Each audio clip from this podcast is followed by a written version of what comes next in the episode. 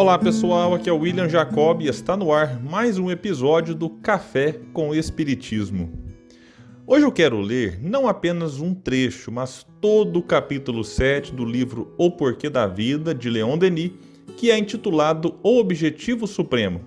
Mas fiquem tranquilos, é um capítulo curto, mas muito especial, bonito e com reflexões belíssimas que espero tocar o coração de cada um de vocês.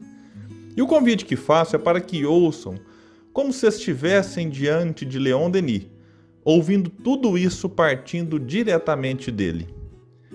Homem, meu irmão, tem fé no teu destino, pois ele é grande.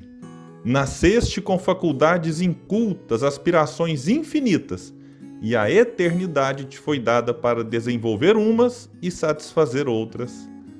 Crescer de vida em vida, esclarecer-te pelo estudo, purificar-te pela dor, adquirir uma ciência sempre mais vasta, qualidades sempre mais nobres. Eis o que te está reservado. Deus fez ainda mais por ti. Deu-te os meios de colaborar em sua obra, de participar da lei do progresso sem limites, abrindo novos caminhos para teus semelhantes, elevando teus irmãos, atraindo-os para ti iniciando-os nos esplendores do verdadeiro e do belo, nas sublimes harmonias do universo. Não será aí criar, transformar almas e mundos? E esse trabalho imenso, fértil em gozos, não será preferível a um repouso morno e estéril?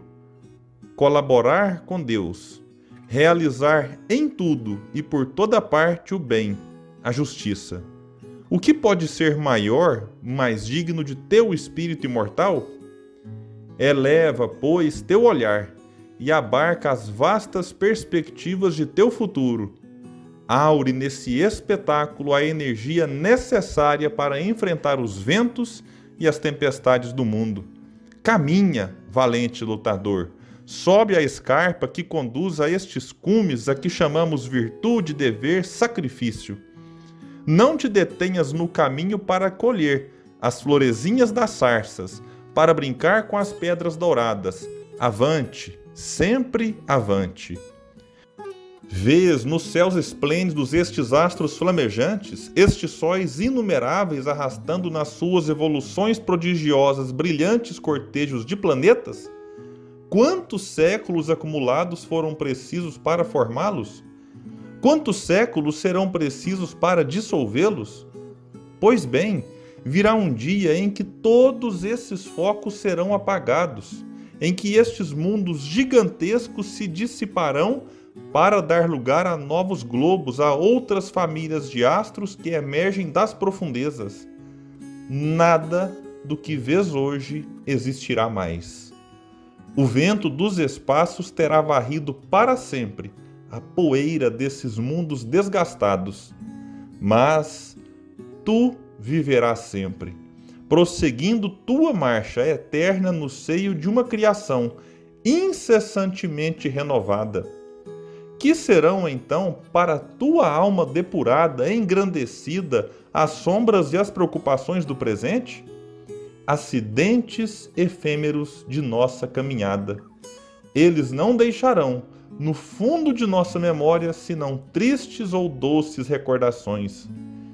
Diante dos horizontes infinitos da imortalidade, os males do presente, as provas suportadas, serão como uma nuvem fugídia no meio de um céu sereno. Considera, portanto, no seu justo valor as coisas da terra. Sem dúvida, não as desdenhes, pois elas são necessárias ao teu progresso, e tua missão é de contribuir para o seu aperfeiçoamento, aperfeiçoando-te a ti mesmo. Mas não prendas tua alma nelas exclusivamente e busca, antes de tudo, os ensinamentos que contém. Através deles compreenderás que o objetivo da vida não é o gozo nem a felicidade, mas muito mais por meio do trabalho, do estudo e do cumprimento do dever, o desenvolvimento dessa alma, dessa personalidade que reencontrarás, além túmulo, tal como tu mesmo a tiveres formado no decorrer de tua existência terrestre. Meus irmãos e irmãs, hoje eu vou ficar apenas com Leon Denis, pois este capítulo é tão belo e tem tantos ensinamentos que nas próximas semanas vou me dedicar a estudar aqui no Café Espiritismo cada trecho lido neste episódio. Muita paz e fiquem todos com Deus.